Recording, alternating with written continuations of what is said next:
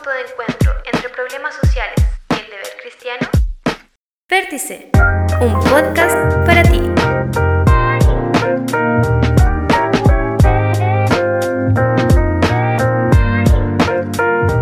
Hola, ¿cómo están todos? Sean muy bienvenidos a este nuevo podcast. Somos Piedra Viva, un grupo de jóvenes de la Iglesia Pentecostal Apostólica de la ciudad de Temuco. Me presento, mi nombre es Miguel Valenzuela, parte del grupo de jóvenes y no estoy solo, estoy junto a Cristóbal. A ver, Cristóbal, ahí. Hola, sí, les damos la mejor bienvenida a todos los oyentes. Bueno, la semana pasada estuvimos hablando sobre la impulsividad y, qué otros conceptos se pueden confundir con la impulsividad. ¿Cómo puedo saber si tengo problemas de autocontrol en relación a este? Y dimos ejemplos de la Biblia también. ¿Qué tipo de consecuencias podría traer la impulsividad y cómo afecta al entorno también? Bueno, obviamente, igual que la semana pasada, no estamos solos. Nos acompaña Carolina. Por favor, Carolina, unas palabras a los oyentes nuevamente. Hola a todos, ¿cómo están? Esperamos que estén súper bien, que puedan continuar escuchando esta segunda parte del capítulo de la semana anterior y que sea tanto de bendición como también algo útil para todos ustedes. Exactamente, bastante útil. De hecho, recibimos muy buena referencia dentro de la semana y como dijimos, ha sido bastante de utilidad. Hablamos, como dijo Cristóbal, hizo un pequeño resumen, hablamos de ejemplos bíblicos, hablamos de, de dónde se origina esto, de dónde viene. Y creo así con la siguiente pregunta, que dice, ¿acaso sirve la ira, el enojo, la impulsividad? ¿Qué opinas tú? Porque el ser humano siente estas emociones, pues entonces, porque claro, si nosotros tenemos estas emociones que, que estamos hablando, tienen que tener algún sentido. Si está es por algo, tiene que tener alguna utilidad. Así es. Bueno, si nosotros nos vamos al, al plano espiritual en este caso, ¿dónde están nuestras emociones? En el alma. Y Claro. al estar en el alma, eso es lo que nos hace como tener las distintas reacciones ante las distintas situaciones ahora. ¿Acaso sirve la ira, el, el enojo, la impulsividad y todas esas cosas, como decías tú, porque son cosas propias del ser humano? Claro que sí.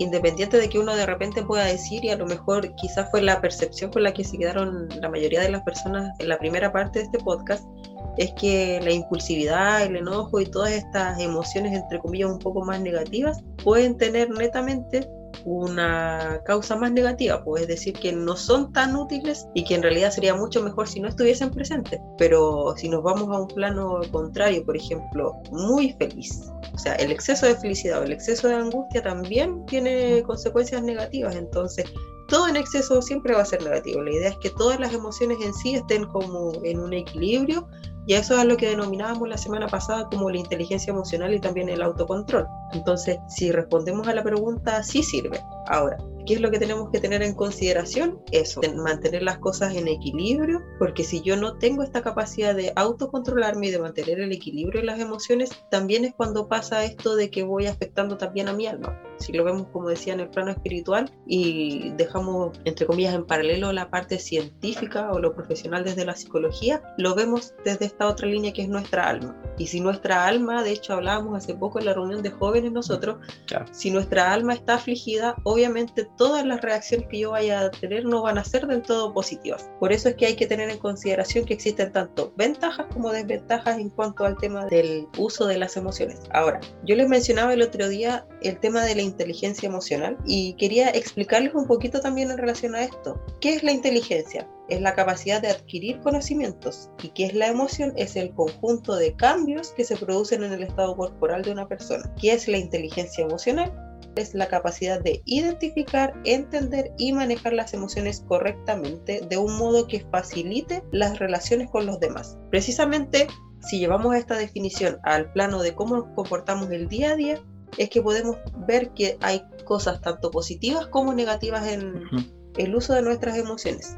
Y como decía, en el caso de la ira, del enojo, esta impulsividad, si yo lo llevo a un plano muy excesivo es cuando voy a ver que en realidad no es positivo el llevar a cabo este tipo de emociones. Por ejemplo, hay ciertos beneficios en cuanto al tema de educarnos en el plano de las emociones y en el sentido de ejercer las emociones, porque si yo limito mucho mis emociones, es decir, llevo al exceso el autocontrol, también va a tener un enfoque negativo, porque sería como reprimir mis emociones. ¿Y qué pasa cuando la persona reprime las emociones? O sea, si se reprime demasiado, llega a un punto en el que está al borde del colapso e indirectamente genera una impulsividad de todas las emociones al mismo tiempo. Entonces se genera genera un caos emocional y ahí es donde derivan los distintos trastornos emocionales, trastornos del sueño, alimenticio incluso, pero pues sobre todo se radican trastornos de personalidad, entonces es súper complejo hablar en esa línea. Y te quería mencionar igual precisamente por lo mismo que preguntabas, de por qué el ser humano siente estas emociones, es porque hay ventajas también de poder nosotros sentir estas emociones. Pues si lo llevamos, como decía otra vez, al tema del plano espiritual, es la forma que tenemos de relacionarnos con Dios, de entender o tratar de entender a Dios y de cómo Él también se expresa hacia nosotros. Por ejemplo, el tema de las ventajas de poder nosotros expresar nuestras emociones independiente de la emoción que sea, es que va a haber una mejor capacidad de concentración, un mejor rendimiento académico, incluso incrementa la sensación de la calma, es decir, voy a andar más relajado, más tranquilo, por ende eso repercute en que va a haber una disminución del estrés, de la ansiedad, que es algo que ha pasado mucho últimamente, porque precisamente veíamos el caso de que esto de las cuarentenas y el que la gente esté cerrada o que su rutina diaria ya no sea igual que antes, radica precisamente en que la gente esté más estresada, más ansiosa y por ende, ¿qué pasa? Anda más impulsiva, más airada. Promueve la capacidad de escucha. Ese también es una ventaja en cuanto a poder expresar siempre las emociones. Aumenta el conocimiento tanto de uno mismo, pero también de las otras personas. Nos enseña a gestionar sentimientos que son difíciles y controlar impulsos que es como lo que estamos viendo ahora. Mejora nuestras habilidades de comunicación, en el sentido físico, en el sentido mental, en nuestro comportamiento en sí, todo lo que tiene que ver con nosotros como personas, pero también como parte de un entorno, va a estar influido precisamente por el tema de cómo yo ejecuto o cómo yo llevo a cabo todas mis emociones. Eso es como a grandes, grandes rasgos. ¿De qué forma podemos evitar que este tipo de emociones que a la larga son negativas? ¿Existe algún tip, alguna solución? Yo creo que es importante para los oyentes. Yo creo que estos tips o soluciones pueden ayudarnos. Sí, sí existe claramente una forma o tips en relación a cómo poder evitar estas emociones negativas. Precisamente lo que decíamos el otro día del tema de ser demasiado impulsivo y que además tenga un origen tanto genético, del entorno, neurológico. El hecho de que tenga distintos orígenes también nos hace tener que pensar en que hayan distintos tips. Por eso es que hay personas que están en tratamientos precisamente para poder controlar sus emociones. Como les daba el caso recién de que hay gente que cuando excede estos límites de la impulsividad o sobre todo con estas emociones negativas se va como al plano muy excesivo, es que empiezan trastornos de personalidad, que era uno de los que les mencionaba y que son como uno de los más complejos por decirlo de alguna forma. Entonces, uno de los principales tips en el caso de las personas que están con un tratamiento es que sigan estrictamente el tratamiento que les dan, porque no todas las personas somos iguales, porque también como decíamos el otro día, influye mucho en el entorno en el que yo estoy. Entonces, para poder tener ventajas tanto para mí como para los demás, es que tengo que llevar a cabo este tratamiento al pie de la letra. Lo otro que es algo súper común son las prácticas de relajación. El usar técnicas de relajación, ya sea hacer ejercicio, estiramientos, de elongación o técnicas de respiración, nos sirven mucho. Por ejemplo, hay algunas, no sé si las ubican estas pelotitas antiestrés, que la gente usa este tipo de cosas para poder controlar un poco sus emociones o algo que quizás todos lo hemos hecho en algún momento y que te dicen cuenta del 1 al 5000. Obviamente nunca vamos a llegar al 5000 o quizás ni siquiera lleguemos al 100, pero son cosas que hacen que nos vayamos relajando. No sé si se recuerdan que la semana pasada yo les daba como ejemplo que cuando nos poníamos muy airados o estábamos demasiado impulsivos, o sea que estábamos ya en el otro lado de este límite del enojo y la impulsividad, era como esta imagen cómica que ponen en los dibujos animados de las llamitas así de fuego detrás de nosotros. Y en este caso es como lo mismo, tengo que bajar esa temperatura corporal porque también corporalmente nuestra temperatura aumenta. Y por eso es que sale esta imagen cómica de, del calor. Salen los humitos por de la los humitos, exactamente porque es algo literal. Efectivamente la temperatura corporal aumenta y tengo que enfriarla. Entonces, ¿cómo la enfrío? Tomando agua, bajando las revoluciones, entonces así de a poquitito el cuerpo se va relajando, se va calmando y precisamente esto de contar del 1 a cierto número es lo que nos hace ir relajándonos de a poquitito. Existen también muchas otras técnicas de relajación, pero que todo va a depender igual de la estrategia de aprendizaje que tenga la persona. Por ejemplo, si tiene una estrategia de aprendizaje más visual, se le va a hacer mucho mejor poder ver imágenes, ya sea de lugares o también escuchar música, dependiendo si es del otro plano, escuchar música como más de ambiente o cosas por el estilo. Como decía, no todos reaccionan de la misma forma, entonces por lo mismo es que también uno tiene que saber identificar el cómo la otra persona va a recibir mejor la técnica que yo pueda estar ocupando también se puede ocupar nuevas maneras de pensar, es decir, hacer una reestructuración cognitiva de lo que yo estoy pensando. Es decir, que si antes yo pensaba de cierta forma y enfocaba todas las cosas a este plano, ahora hacer una especie de reestructuración y de que todo lo que yo antes pensaba como posible negativo, ahora lo puede ir viendo como en un plano más optimista, es decir, como ir regulando las cosas. Por eso es que se le llama como una reestructuración cognitiva. Otra cosa es usar la resolución de problemas, es decir, que yo trate de hacer una especie de mediación, porque cuando se nos genera esta impulsividad o las personas suelen como reaccionar de esta forma tan airada tan rápido, es porque no tienen mucha capacidad de mm. solucionar los conflictos de una forma más rápida. Pues entonces, por lo mismo, es que hay que tener esta mayor capacidad de resolución de problemas, consultar con otras personas, cosa de que de a poquitito, como nosotros lo denominamos, es catarsis, que tú lo vayas de a poco soltando y soltando a tal punto que ya después cuando tengas una situación similar no reacciones de la misma forma. ¿Por qué? Porque ya lo has comentado tantas veces que es como que le fuiste dejando un poquito de ese peso encima a todas las otras personas, en el sentido figurativo, ¿eh? no es literal, pero fuiste dejando un poquito, es como que te fuiste descargando y ya no vas a reaccionar de esa forma tan negativa. Otra cosa es aprender formas de mejorar la comunicación. O sea, yo creo que una de las principales cosas y que de hecho las mencionaba ahí es el tema de la escucha activa, de saber escuchar a las otras personas y no solamente oírlas en el sentido de, ay, alguien me está hablando, sino que escuchar, poner atención a lo que la otra persona me está diciendo.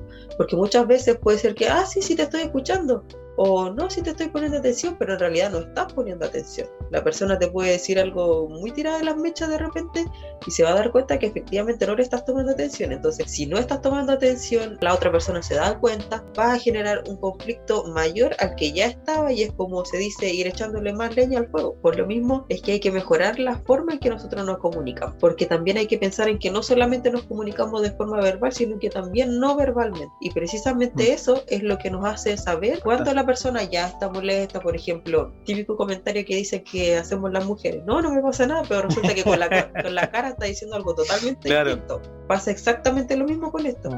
Puede ser que te digan, no, si no estoy enojado, no, no me pasa nada con, con lo que acaba de pasar, pero resulta que sí la persona está molesta. Entonces, precisamente eso del lenguaje no verbal es lo que nos ayuda a también ir viendo cuando la persona está como comenzando a pasar este plano de la impulsividad y que si recuerdan que el otro día yo les mencionaba, no es algo que pase de un momento a otro así de forma muy lenta, sino que pasa de un momento a otro y muy brusco. Y claro, en cosas de segundos y el tema es que son muchas cosas que pasan en ese proceso. Por eso es que es importante el tema de la comunicación, de poder mejorar la comunicación y sobre todo enfocarnos en esto de saber escuchar a las personas. Otra cosa también es cambiar el entorno, pues si yo no cambio mi entorno, no estoy tratando de enfocar lo que me rodea a mis actitudes, tampoco va a mejorar mucho, porque puede ser que yo esté tomando técnicas de relajación, que esté tratando de comunicarme mejor, que esté buscando vías que me ayuden a ser una persona menos impulsiva o reaccionar de una forma, entre comillas, más pasiva, pero si no estoy tratando de cambiar eso en mi entorno, no me sirve exactamente de nada. Bueno, y también por último tenemos el hecho de evitar el consumo de sustancias psicoactivas, por ejemplo las drogas o todas estas cosas que alteran nuestro estado de ánimo. ¿Por qué? Porque precisamente también el tema de lo que yo consumo es lo que repercute en cómo yo me voy a comportar o cómo voy a reaccionar. Mm. Aunque pueda parecer un poquito como llevado así a la exageración, el tema de la alimentación también influye porque es como cuando te dicen, oye, el niño es súper hiperactivo y resulta que le dan mucho azúcar. Más ah. hiperactivo va a ser, es como darle gasolina extra a tu cerebro. Entonces, en el caso de las personas cuando son un poco impulsivas o excesivamente impulsivas, va a pasar exactamente lo mismo. Por eso es que es importante cuidar la alimentación y precisamente por eso decía que no solamente se generan trastornos del tipo de personalidad, sino que también del sueño, ah. de alimentación, porque son cosas que van de la mano. Entonces, las cosas que tengo que tener en consideración son seguir el tratamiento, tratar de hacer uso de técnicas de relajación, de respiración también, desarrollar nuevas formas de pensar, es decir, lo que decíamos como esta reestructuración cognitiva, usar resolución de problemas o de conflictos, es decir, buscar también intermediarios, aprender formas de mejorar la comunicación, tratar de cambiar nuestro entorno y por último, como decía, esto de evitar el consumo de sustancias que alteren nuestro estado de Importante, Cristóbal, este, este tema de los tips, o sea, hemos visto un tema hasta el momento que sabemos su origen, cómo se produce, las consecuencias que nos trae esto. Eh, hemos visto algunos ejemplos bíblicos de, situaciones, para qué sirve, la verdad, igual también tratamos de responder un poco de cómo podemos evitar eh, e, el hecho de caer en esto, estos tips que nos acaba de dar Carolina. Pero la Biblia también igual hace referencia a esto, Cristóbal, ¿no es cierto? Si nosotros nos ponemos a, buscar un poco, eh, escudriñamos un poco la, la palabra, varios libros de la Biblia, arroja algunos versículos que nos dicen justamente y apoyan todo esto que nos comenta Carolina. Y son consejos, principalmente yo, por ejemplo, yo acá hice mi tarea. y por ejemplo, en el libro de Proverbios, uno de los libros más sabios de la Biblia, justamente nos, aconseja con esto. Yo, por ejemplo, voy a leerle en el libro de Proverbios 14, 17. Dice, la versión Biblia traducción en el lenguaje actual para que sea un poco más entendible a los oyentes, dice, el que pronto se enoja, pronto hace tonterías pero el que piensa lo que hace muestra gran paciencia. O sea, estamos viendo que justamente nos está enseñando justamente el tema de la impulsividad, o sea, como a, esperar un poquito. O sea, ¿no es cierto? Dice, el que se enoja pronto hace tonterías. Entonces, justamente lo que hablábamos la semana pasada y ahora un poco es que esto trae consecuencias. El hecho de, enojarse pronto hace que cometamos errores, ¿no es cierto? No sé, Cristóbal, tú, por ejemplo, ¿qué otro versículo más hay encontrado? También en el mismo libro de Proverbios, en el 1632, la Reina Valera dice que el mejor es el que tarda en airarse que el fuerte y el que se enseñorea de su espíritu que el que toma una ciudad. Este versículo se refiere a que el control del, del espíritu y las emociones es muy importante, incluso mucho más que dominar una ciudad. Tiene mucha razón en eso. A veces como que no le tomamos el peso a las reacciones que podemos llegar a tener. Por ejemplo, el otro día cuando hablamos de las consecuencias que tiene la impulsividad o de pasar al límite ya de lo exagerado de esta impulsividad, es exactamente lo que se ve reflejado en esa cita que dice Cristóbal. Por ejemplo, otro versículo bíblico más que, por ejemplo, el mismo libro de Proverbios, el libro de Proverbios es, espectacular, dice, como ciudad sin defensa y sin murallas es quien no sabe dominarse. Mira, qué increíble, o sea, prácticamente si no nos sabemos controlar, no tenemos este tema de, autocontrol, justamente lo que vamos a hacer es como una ciudad sin defensa y sin murallas. Estamos propensos a que nuestro actuar nos cause problemas, ¿no es cierto? Este versículo trata de reflejarse a eso, que el libro de Santiago habla justamente de lo mismo, Santiago 1.19, que es toda la ley del hombre. Sí, Santiago dice, eh, mis queridos hermanos, tengan presentes, todos deben estar listos para escuchar y ser lentos para hablar y para enojarse. De hecho, precisamente lo que les comentaba recién, es una de mis citas favoritas entre comillas, pero más en la versión tradicional, porque en la versión tradicional lo dice, por tanto, seas tardo para irarte, o sea, pronto para oír, que es lo que les mencionaba recién en cuanto al tema de la escucha activa, de saber escuchar, comunicarnos bien, pero también dice tardo para irarse, tardo para hablar, y cuando la persona se sabe comunicar bien, precisamente nos lleva a esta cita, o sea, la Biblia nos habla mucho de tips de cómo comportarnos y también evitar este tema de, la impulsividad.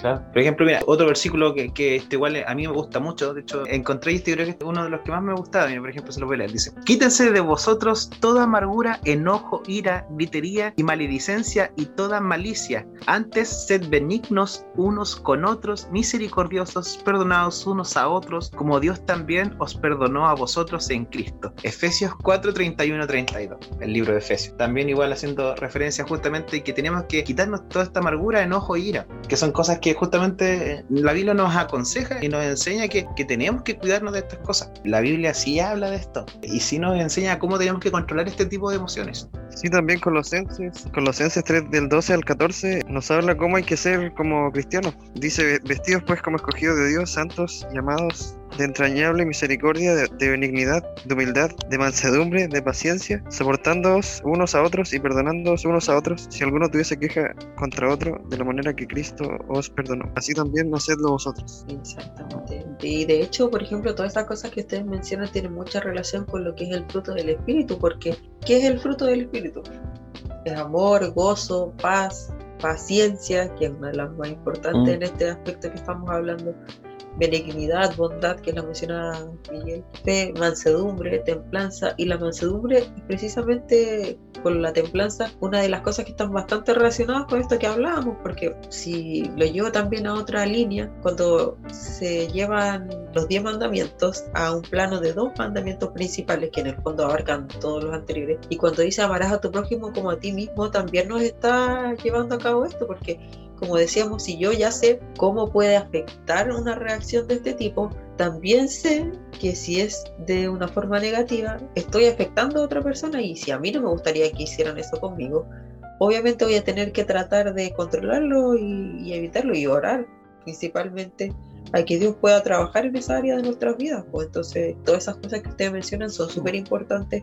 Como bien decía Miguel acá, la Biblia nos da muchos ejemplos en relación a esto y en relación a esta emoción en particular, como el enojo. Si ustedes ponen la palabra enojo en la Biblia, uh, salen un montón de citas, ya sea de que diga enojo, que diga ira, de airaos. De hecho, incluso dice airaos, pero no pequéis. ¿Por qué dice airaos, pero no pequéis? Exacto. Que no se ponga el sol sobre vuestro enojo, porque precisamente también ahí nos está llevando a otra cosa, que es el saber perdonar. Hay personas que a veces pasan mucho tiempo y mantienen ese rencor ahí como el pecado regalón, como decimos Claro. nosotros. Entonces lo mantienen y lo mantienen. Y también, como les decía, esto lleva a otra cosa que es el tema del perdón. Si yo no sé perdonar, voy generando otra cosa. O sea, si, así como mencionábamos la semana pasada, tiene consecuencias negativas, en el plano espiritual también tiene consecuencias negativas. O sea, yo creo que todos en algún momento hemos escuchado sobre la raíz de amargura. Sí. ¿Y cuál es el origen de la raíz de amargura? La falta de perdón. ¿Y por qué viene la falta de perdón? Porque hay mucho rencor detrás de eso. ¿Por qué hay rencor? Porque la persona está muy enojada. ¿Y por qué está muy enojada? Porque estuvo esta reacción de impulsividad, de ira, de enojo y la conservó más allá de cuando se puso el sol nuevamente. Entonces, es una cadena que a lo mejor uno de repente puede decir, ya, pero ¿cómo va a ser tanto? Es que efectivamente sí es así, po. y lamentablemente nos encontramos con personas que tienen esta raíz de amargura muy, muy enraizada. Bueno, Carolina, y para ir finalizando, ¿crees tú que la palabra de Dios y la relación con Él puede ayudarnos a tener un mayor control emocional? Es una muy buena pregunta porque resulta que a veces nos asociamos mucho el tema, en este caso la parte psicológica y lo bíblico. Como decía adelante Miguel, en la Biblia podemos encontrar muchas cosas que relacionan esto en cuanto a las emociones, en cuanto a la salud mental en general. En este caso nos estamos abocando a un área de las emociones, pero en general podemos encontrar muchas cosas y eso precisamente va en directa relación con la relación que yo pueda tener con Dios. Ahora, como bien dices tú, tener una relación íntima con Dios puede ayudarme a un mayor autocontrol emocional. Claro que sí, porque si yo estoy más cerca de Dios, más evidente va a ser en mí este fruto del Espíritu. Y recién mencionamos estas características del fruto del Espíritu. Y como decía, la gran mayoría de estas características se asocian a lo que es evitar la impulsividad. Pues entonces, si yo tengo esta capacidad de autocontrol, esta inteligencia emocional, es decir, sé controlar mis emociones, y como les decía al principio de esta segunda parte, las emociones que son en el plano espiritual es nuestra alma en el fondo. Donde están las emociones es en nuestra alma y es nuestra alma la que lleva a reflejo todas nuestras emociones. Entonces, si mi alma está afligida, es porque precisamente no estoy teniendo una relación íntima con Dios, me estoy alejando de Dios y a veces soy yo el que busca alejarse de Dios, pero si al contrario, como dices tú, trato de tener cada vez una mejor relación con Dios, una relación más íntima, obviamente, ¿cómo va a estar mi alma? ¿Cómo creen ustedes que va a estar el alma? ¿Va a estar triste? ¿Va a estar afligida? Va a estar gozoso. Y si está gozosa, ¿es probable que ande así como enojándome todo el tiempo? No, obviamente no. La respuesta está en eso mismo. Si yo trato de tener una búsqueda constante de Dios, que trate de tener cada vez una relación más íntima con Dios, de estar como vivir en lo profundo de lo que es Dios y no solamente en el sentido de la Biblia, de ayunar, de diezmar y de hacer cosas que puedan ser como un poco más litúrgicas, sino que también reflejar ese amor de Dios en todas las actitudes que yo tengo en el día a día, hacen que mi alma esté cada vez más gozosa, cada vez más contenta, más tranquila y si mi alma está bien, obviamente todas las cosas que yo haga van a ser en pos del mismo estado de ánimo. Entonces, si yo tengo este estado de ánimo positivo, como se dice, y quizás es algo que puede sonar un poco cliché, pero siempre nos han dicho, si eres cristiano, refleja el amor de Dios en tu vida y que los demás se den cuenta sin que tú digas que eres cristiano, que eres cristiano. ¿Y cómo voy a reflejar eso? A través de mis actitudes. Y si soy una persona que anda reaccionando brusco, que me irrito por cualquier cosa, me enojo, me molesto, reacciono impulsivo, o sea, no la pienso, llego y actúo, o se está reflejando mucho el amor de Dios en mi vida. Entonces, obviamente, la intimidad con Dios además de todas esas otras cosas que veíamos como tips o soluciones que nos pueden ayudar a prevenir o a evitar esta impulsividad, la mejor cosa que podemos hacer es tener una mejor relación con Dios porque tener una mejor relación con Dios es lo que va a hacer que yo pueda tener un mejor reflejo de Dios en mi vida, que mis emociones estén bien controladas, pero no solamente bien controladas en el sentido de tener una mejor inteligencia emocional y una mejor capacidad de autocontrol, sino que también yéndonos a, este lado más espiritual, va a ser Dios y el Espíritu Santo quien controle nuestras emociones y por ende va a venir como todo lo otro que mencionaba después, como parte de no va a ser algo que voy a tener que andar buscando, sino que va a ser una añadidura que va a llegar sola. En conclusión, yo creo que igual una buena relación con Dios eh, se refleja inmediatamente en la persona, ya que la Biblia en sí siempre nos guía los mandamientos y todo en relación a la persona a ser un mejor cristiano y una persona en general. Exactamente. A comentario de cuál también lo que de lo que decía Carolina acá, es importante esto, la relación con Dios, o sea, es algo que nos lleva y nos ayuda a justamente a, controlar nuestras emociones. Es lo que necesitamos para poder reflejar y para poder predicar, yo creo. Predicamos más con nuestro actuar, con lo que nosotros hacemos, que con lo que, que lo que nosotros podemos decir.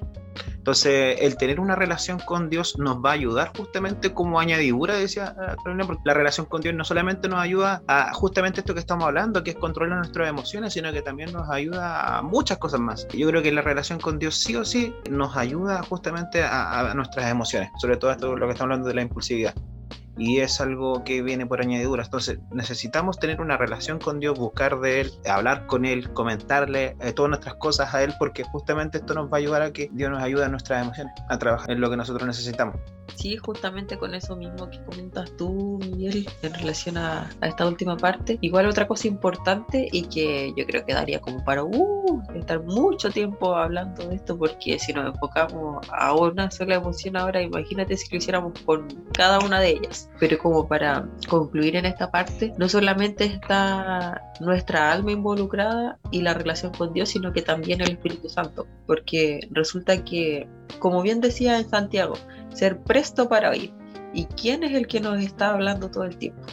Cuando nosotros estamos a punto de hacer alguna cosa que a lo mejor sabemos que no le va a agradar a Dios, pero aún así estamos con la intención de hacerlo. ¿Quién es el que nos está diciendo así como, oye, eso no, no va a ser bueno, no lo hagas? El Espíritu Santo justamente, pues entonces tenemos que también no solamente tener esta capacidad de, sentarnos a, a, escuchar a las demás personas con esta atención, sino que también al Espíritu Santo, pues porque es Dios mismo hablándonos. Entonces, si el Espíritu Santo está ahí hablándonos, y también en este caso puntual, no sabemos quién va a escuchar este podcast, pero si hay alguien que está escuchando y a lo mejor dice, chuta, ¿sabes qué? Yo no me había dado ni cuenta y, realmente soy una persona súper impulsiva, soy súper mm. agresivo y no me había dado cuenta el impacto que puedo generar con mis reacciones o con mis actitudes. Entonces, quizás algo Dios está tratando con alguna persona en este momento. Hay que orar, pedirle al Señor que sea Él quien dirija nuestra vida, que nos permita aprender a escuchar atentos al Espíritu Santo y también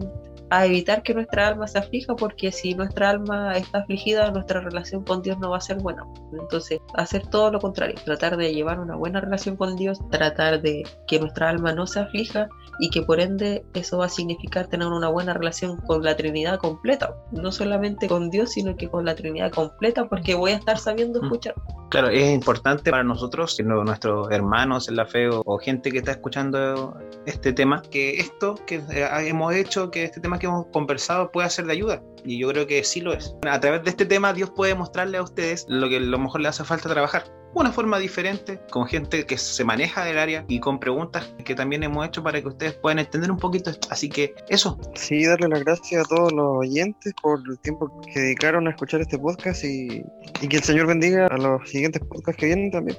Queremos darle gracias a Carolina. Carolina, muchas gracias por, por tu talento, por tus conocimientos que nos has ayudado a, justamente a, a resolver este tema. No sé si palabras finales para ir ya despidiéndonos. Sí, más que nada darle las gracias a ustedes por darme la oportunidad igual. Soy partidaria de que cuando uno tiene algún conocimiento y lo puede compartir, hay que compartirlo, sobre todo si Mm. esto va a ser de bendición para las otras personas. Así que gracias a ustedes y que el Señor bendiga también a quienes nos están escuchando. Sí, exactamente. Chiquillos, muchas gracias por escucharnos, eh, a todos nuestros oyentes, muchas, muchas gracias. Y los invitamos a escuchar también los temas anteriores, si no lo han escuchado, hay muchos temas interesantes igual, así que les damos las gracias por escucharnos en este nuevo tema, ya se vienen nuevos temas. Y eso, muchas gracias, saludos a todos, nos vemos. Chao, chao. Chao.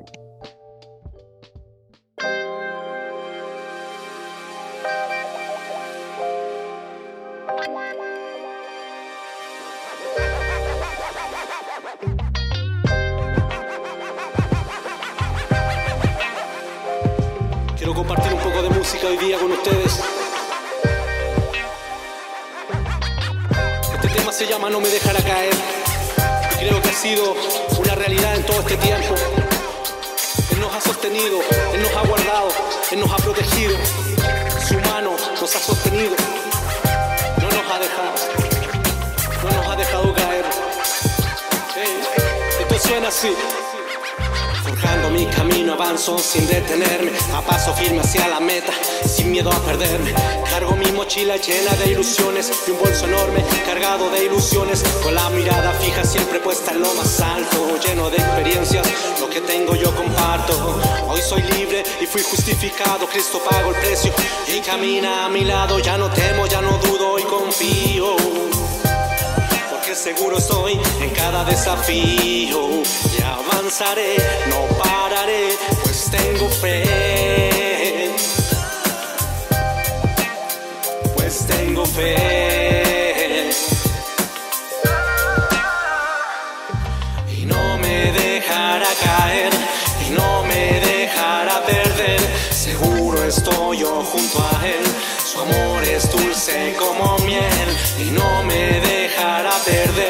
Y no me dejará caer. Amor es dulce como miel, seguro estoy yo junto a él. Oh, oh. Seguro estoy yo junto a él. Dice, abierta está la puerta de par en par y hoy nada me frena. Voy a pasar porque de algo estoy seguro. Mi alma quiere volar por encima de las nubes, quiere pasar y no me hace falta huir para intentarlo. Porque doblo mis rodillas y puedo lograrlo. Y avanzaré, no pararé, pues tengo fe. Pues tengo fe.